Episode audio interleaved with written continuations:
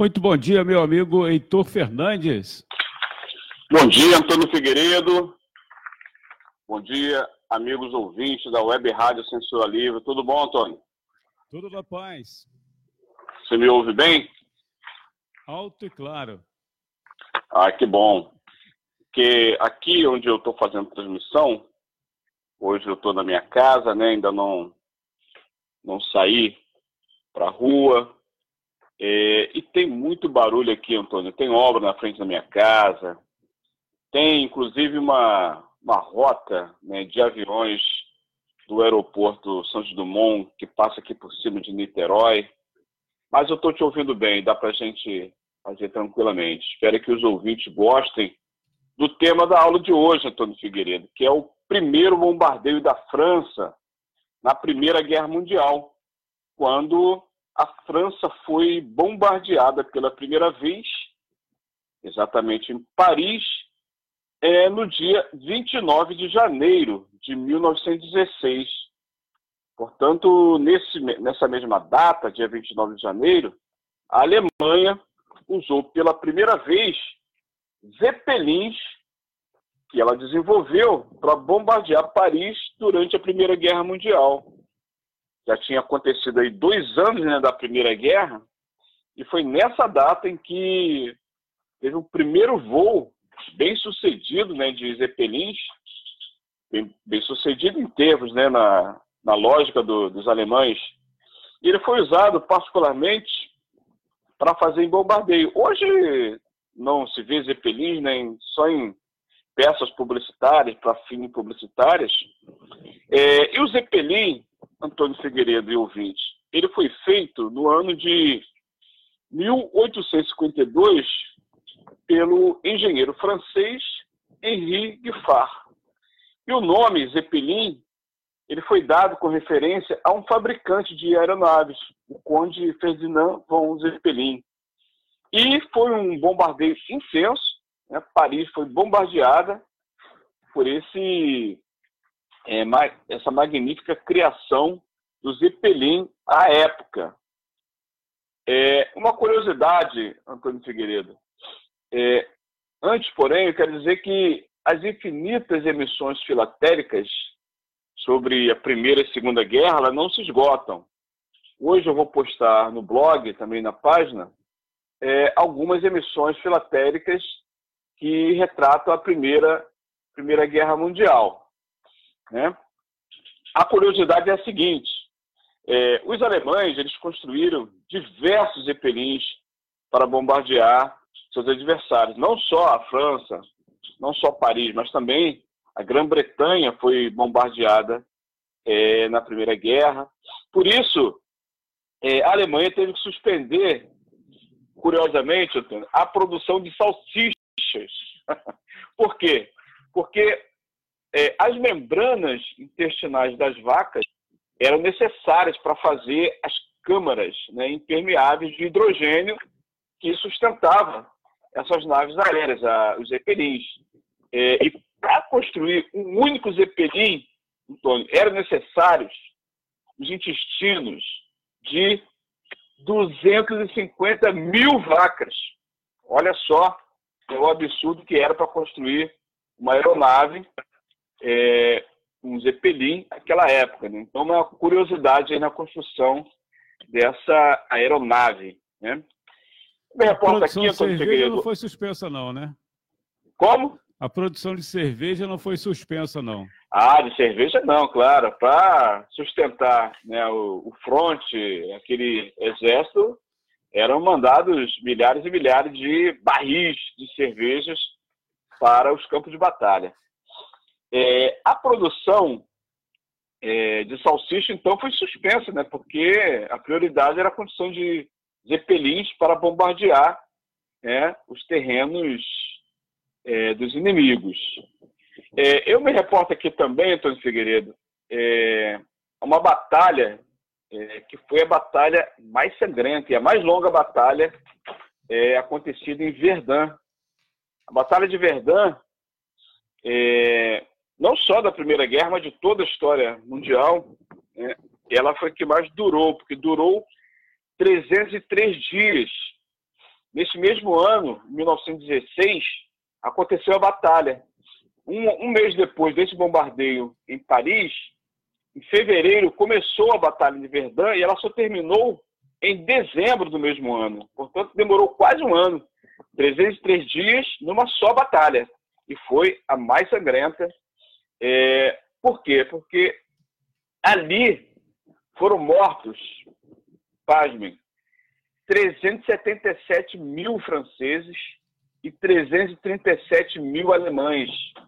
Um total de mais 714 mil vidas foram ceifadas por conta dessa batalha. Calculando aí, dá uns 70 mil mortos por mês, em média. Então, a vitória foi francesa nessa batalha, no entanto, foi uma vitória defensiva, já que foi para impedir que as tropas alemãs avançassem em direção a Paris. É, e quase um, um quarto de século mais tarde, em 1940, já na Segunda Guerra Mundial, Verdun caiu novamente em 24 horas para as tropas de Adolf Hitler. Lamentavelmente. Quando terminou a guerra, é, Antônio Figueiredo, é, ela não foi chamada de a Primeira Guerra, né? Evidentemente, ela terminou em 1918, ela durou de 14 a 18, né? Quando a Primeira Guerra terminou, ela passou a ser conhecida como a Grande Guerra, ou a Guerra Mundial. Ela não, é, não era chamada de primeira, né? já que a segunda só veio acontecer em 39, durou de 39 até 45. Então, a partir do ano 18, 1918, ela não era chamada de primeira, simplesmente porque ninguém imaginava que 21 anos depois começaria outro conflito bélico é, interplanetário, né, de maiores proporções, né, que passou a ser chamado, então, Segunda Guerra Mundial. Então, nessas duas décadas posteriores ao, ao 18 de novembro de 18, quando terminou a guerra, então, né, os, ingleses, os ingleses, por exemplo, chamavam de, de Great War, enquanto, na mesma sintonia, os alemães também se referiam dessa forma, os franceses, né, que chamavam La Grande Guerre. É, nos Estados Unidos, entre 14 e 17, os jornais se referiam a esse, é, a esse episódio né, como um conflito bélico de enormes proporções, ou como European War, uma guerra europeia. Né? Somente depois da entrada americana no conflito é que passaram a denominar como World War, né, guerra mundial. Então, é, lamentavelmente, a Segunda Grande Guerra foi, de fato, em maiores proporções, em que ceifaram-se milhares e milhares de vidas em todo o mundo, incluindo vidas brasileiras. Outro fato curioso, Antônio Figueiredo, nesse processo das guerras, principalmente, mas não somente elas, as cartas eram censuradas. Tanto as cartas que chegavam como que saíam dos frontes, para evitar que nas cartas houvesse qualquer é, detalhe que ameaçasse a segurança das informações e a segurança das tropas. Então, milhares e milhares de cartas foram censuradas ao longo da história, antes, durante, depois das guerras, também nas épocas de conflitos e revoluções, nos períodos entre guerras, né, na Guerra Civil Espanhola, é, aqui no Brasil, no Estado Novo também houve muita censura postal, censuras que eram é, oficializadas por leis, eram legisladas, os censores abriam as correspondências, é, vetavam alguns trechos, às vezes rabiscava, cortava, e a carta seguia de volta quando eles julgavam, segundo eles, que não havia, portanto, mais nenhuma ameaça na segurança das informações. Eu vou postar, inclusive, hoje, daqui a pouco, uma carta no meu blog, não, e vou postar também é, no, no, aí no, no, na página da, da Web Rádio, uma carta, não da Primeira Guerra, mas da Segunda, em 45, é que foi enviada, foi remetida de Guadalupe para o general Charles de Gaulle, que foi presidente do governo provisório da República Francesa. Essa carta foi enviada para Paris ela passou, inclusive, pelos Estados Unidos, onde ela foi censurada. Tem uma marca de censura ali, o censor de número 2518, ele era um reconhecido, identificado pelos números, né?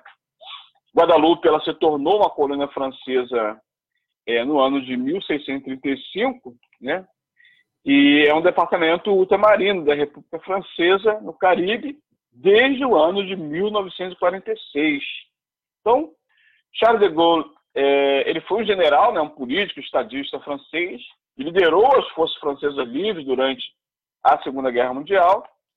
É, mais tarde, ele fundou né, a Quinta República Francesa, em 1958, e foi o seu primeiro presidente, de 59 até 69. É, só que no ano de 45, Charles de Gaulle ele foi alvo de, de vários, alguns atentados. Né? O primeiro atentado ocorreu em Paris, por atiradores é, alemães. Ao todo foram três atentados né, confirmados e todos eles falharam né, para a felicidade do Charles de Gaulle, que veio a morrer só no ano de 1970, já na década de 70. É, Antônio Figueiredo, por falar em censura postal, já concluo aqui falando o seguinte: é, a censura postal é uma subcategoria da história postal. Né? Eu tenho, inclusive, eu sou colecionador de história postal. Eu tenho uma coleção filatélica que eu estou catalogando, uma coleção particular de quase ou mais de 300 cartas censuradas. Né?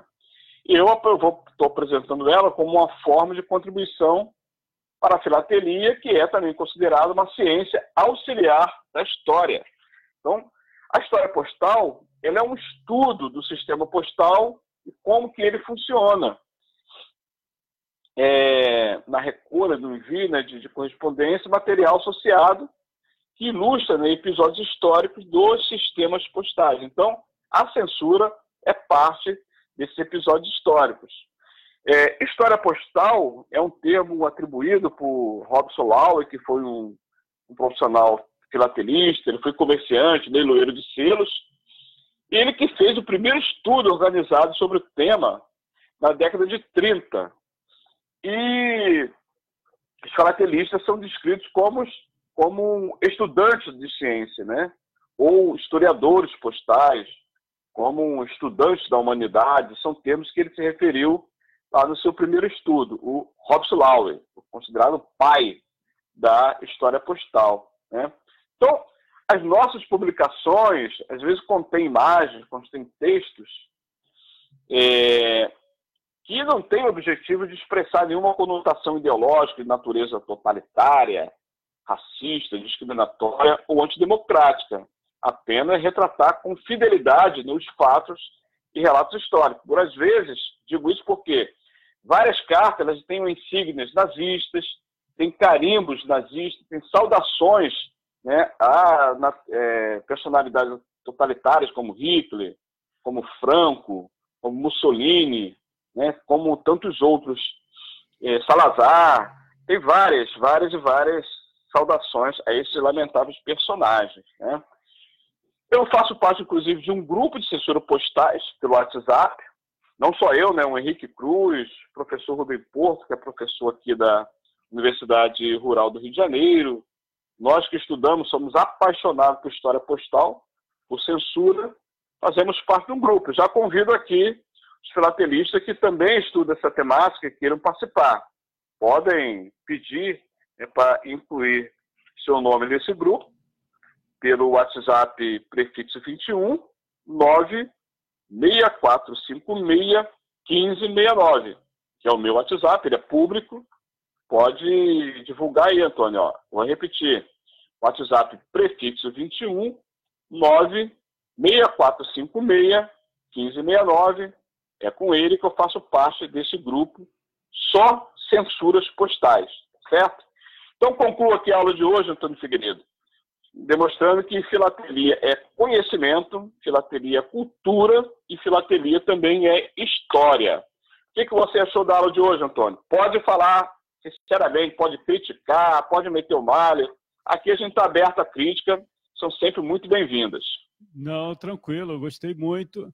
E aproveitando essa oportunidade, a gente vai postar agora também o link aí de acesso à página Aulas com Filatelia, certo? Que legal. Obrigado, aí, Antônio. Você colocou o telefone para as pessoas do WhatsApp participarem, não é isso? Isso. É, se integrarem aí é, ao Aulas com Filatelia e é, curtir também a página aí, vou colocar aqui agora o, o link da, da página. Certo, que legal, Antônio. Muito bom. Ó, daqui a pouco, Antônio, eu estou aí né, para falar sobre em defesa dos Correios. Né? Às três horas da tarde, nós vamos então fazer é, o programa para comentar né, sobre outro fato lamentável, que são os ataques né, que a empresa brasileira de Correios e Telégrafos é, estão sofrendo com processos de ameaça de privatização, né, que vai prejudicar consideravelmente a qualidade de serviço né, na empresa, caso de fato ela venha a ser privatizada. Mas trabalha, nós, trabalhadores dos Correios, estamos lutando de forma política, jurídica, junto à população, coletando assinado para evitar que mais um patrimônio público né, venha a ser privatizado. Nós não vamos deixar, nós somos contra, né? É, nós somos contra isso e vamos fazer uma batalha para que isso não aconteça, Antônio Figueiredo. Portanto, três horas estaremos aí né, no estúdio da Web Rádio Censura Livre. Convido todos os ouvintes para voltar a sintonizar a rádio pelo Facebook, né, para nós fazermos então esse debate sobre a defesa dos Correios. Tá certo, Antônio? Tá certo. É, eu pediria que, assim que a gente terminasse a participação, você aguardasse na linha, por gentileza. Pois não, aguardarei. Tá Antônio Figueiredo, grande abraço para todos os ouvintes. Até logo mais, 15 horas, no programa Em Defesa dos Correios. Grande abraço. Um grande abraço um excelente dia, Heitor. Bom, essa foi a participação aí no Aulas com Filatelia, versão reduzida, produção e apresentação, Heitor Fernandes.